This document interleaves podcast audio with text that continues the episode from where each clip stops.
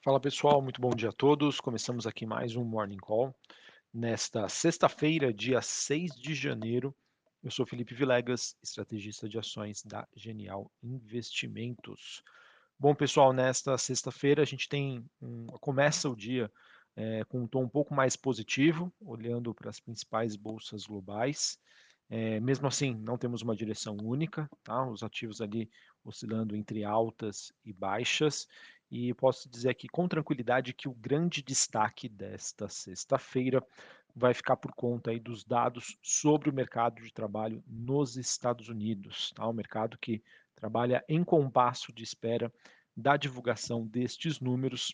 Então fiquem atentos, tá? Principalmente se você que é trader que gosta de operar dólar, mini índice, dentre outros. É, às 10h30 da manhã nós teremos a divulgação de dados sobre a variação da folha de pagamentos, que é o famoso payroll nos Estados Unidos. Também será divulgado números sobre a taxa de desemprego e inflação salarial, todos às 10h30 da manhã, horário de Brasília.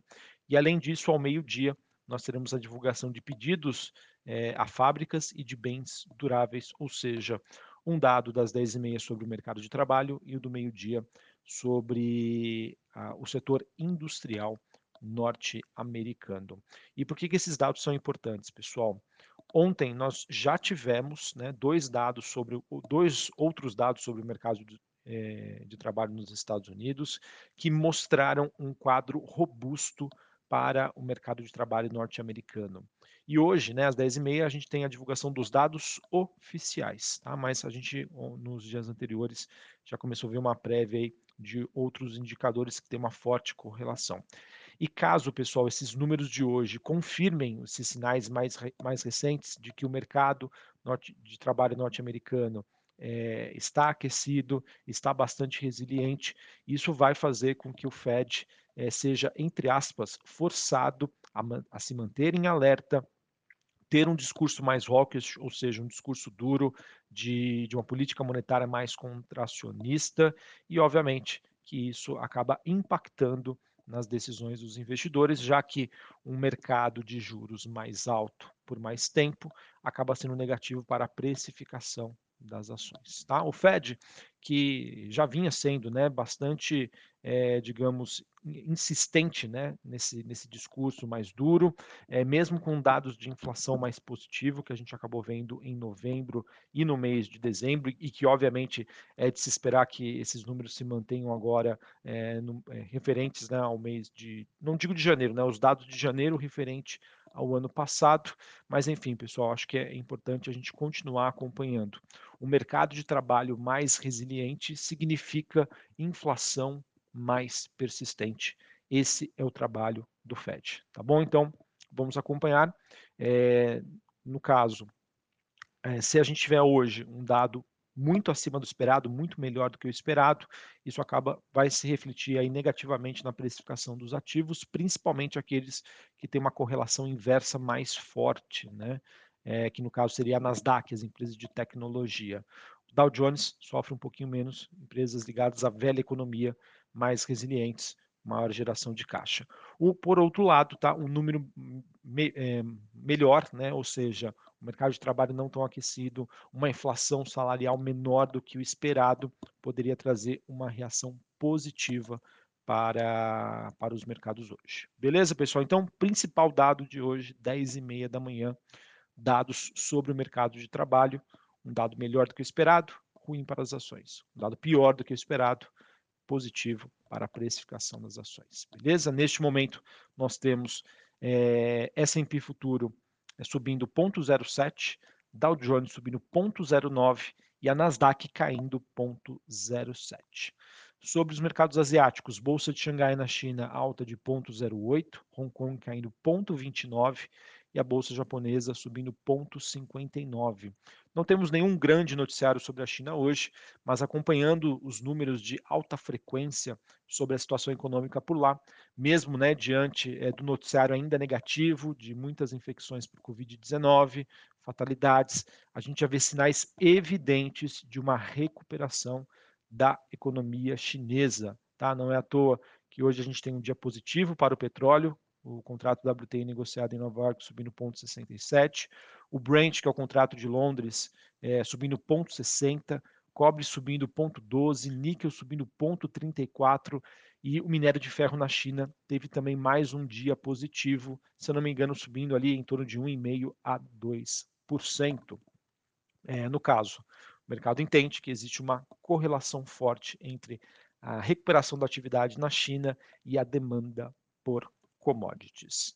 É, agora eu queria falar um pouquinho sobre Europa, pessoal. A gente tem neste momento Bolsa de Londres subindo 0,28, Bolsa Francesa alta de, de 0,19 e a Bolsa de Frankfurt na Alemanha queda de 0,02. É, a gente teve uma bateria de dados que foram divulgados é, em relação à zona do euro e à Alemanha em específico, é, relacionados à inflação e também atividade industrial. Em relação à zona do euro, a gente teve o CPI, né, dados de inflação de dezembro, que apontaram uma alta anual de 9,2%, é, sendo que o esperado era 9,7%. Os núcleos né, de inflação, que são aqueles itens mais resilientes, teve uma alta de 5,2% e o esperado era 5,1%. É, sobre a zona do euro em relação a esse dado de inflação, pessoal, vejam que o número cheio veio bem melhor do que o esperado. É, no, no, caso, né, apesar do nível alto, veio melhor do que o esperado. Porém, os núcleos, que, que é aquela inflação mais resistente, é, mais resiliente, é, acabou surpreendendo negativamente, então ponto negativo. Também foram divulgados vendas no varejo, que referente ao mês de outubro, novembro em relação a outubro subiu 0,08, um pouco melhor do que o esperado, que era de 0,5, e o índice de sentimento econômico avançou para 95,8 pontos em dezembro, valor bem acima das expectativas, que, que, no caso dos economistas que esperavam um indicador em 94,5. Ou seja, pessoal, tem uma percepção de que a Europa, é, aos poucos, ela vem aí é, se acomodando em termos de atividade econômica e apresentando alguns sinais positivos. Porém, a inflação ainda me preocupa um pouco. Em relação à Alemanha, é, encomendas industriais tiver, apresentaram uma queda forte né, no mês de novembro em relação a outubro, queda de 5,3, esse número que ficou bem abaixo das expectativas, o mercado que esperava uma queda de 0,06. Então mostram que nós temos, pelo menos na parte industrial na Alemanha, uma situação um pouco mais negativa, ok? Uh, bom, sobre o noticiário internacional, é, só comentar aqui mais movimentações para hoje. Nós temos o VIX subindo 1,42 neste momento, 22,79 pontos, VIX tranquilinho. Dólar Index DXY, alta de 0,34, 105,40 pontos. Taxa de juros de 10 anos também subindo, 0,35 a 105, perdão, a 3,73. Bitcoin caindo 0,20. É, a configuração, pessoal, de dólar se valorizando, é, taxa de juros nos Estados Unidos subindo, Bitcoin caindo, Nasdaq caindo.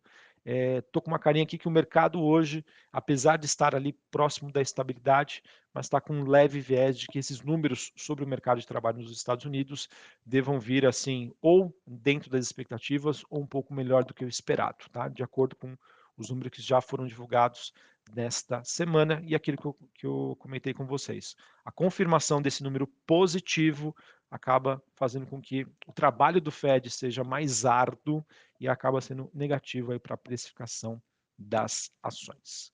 Bom, vamos falar agora sobre Brasil.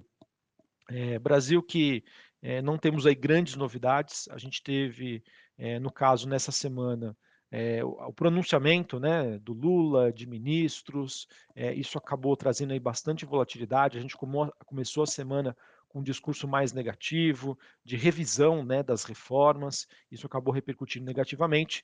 E durante a semana, né, a gente teve o discurso do Alckmin defendendo a reforma tributária, ontem a gente teve a Tebet, está com um discurso, digamos, mais pró-mercado, de responsabilidade fiscal, isso acabou contribuindo aí bastante para o movimento de recuperação que aconteceu nos últimos dias. Mesmo assim, pessoal, o cenário ainda segue com bastante volatilidade. É, a gente te, entende né, que, é, apesar de nós termos uma visão ainda conservadora, negativa, é, diante de maiores gastos esperados para esse ano, sem uma contrapartida ainda, a Bolsa Brasileira está muito barata.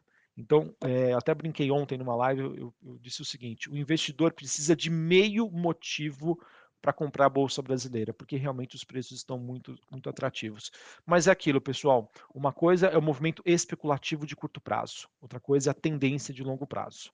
É, então a gente ainda está, eu vejo um estrutural negativo, porém o mercado vai oscilar entre altas e baixas. Então é muito importante o investidor é, conseguir separar essas coisas sobre uma estratégia de médio a longo prazo, em que nós temos uma visão ainda conservadora, e espasmos, né, dias de volatilidade em que a gente pode ver, conviver sim com altas fortes da Bolsa brasileira por conta da justificativa de termos preços bastante atrativos.